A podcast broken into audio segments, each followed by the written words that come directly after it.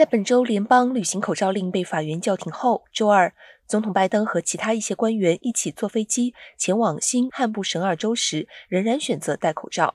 根据行程安排，拜登将乘坐空军一号前往新罕布什尔州访问，并就基础建设发表讲话。他将在周二晚上飞回安德鲁斯联合基地，并返回白宫。白宫发言人沙奇在被问及相关问题时，向记者表示。这是基于健康考虑和依照 CDC 研究的有关传染性的数据，因为看到飞机上的病例有所增加，所以在今天的旅行期间，仍将根据 CDC 的指导要求戴口罩。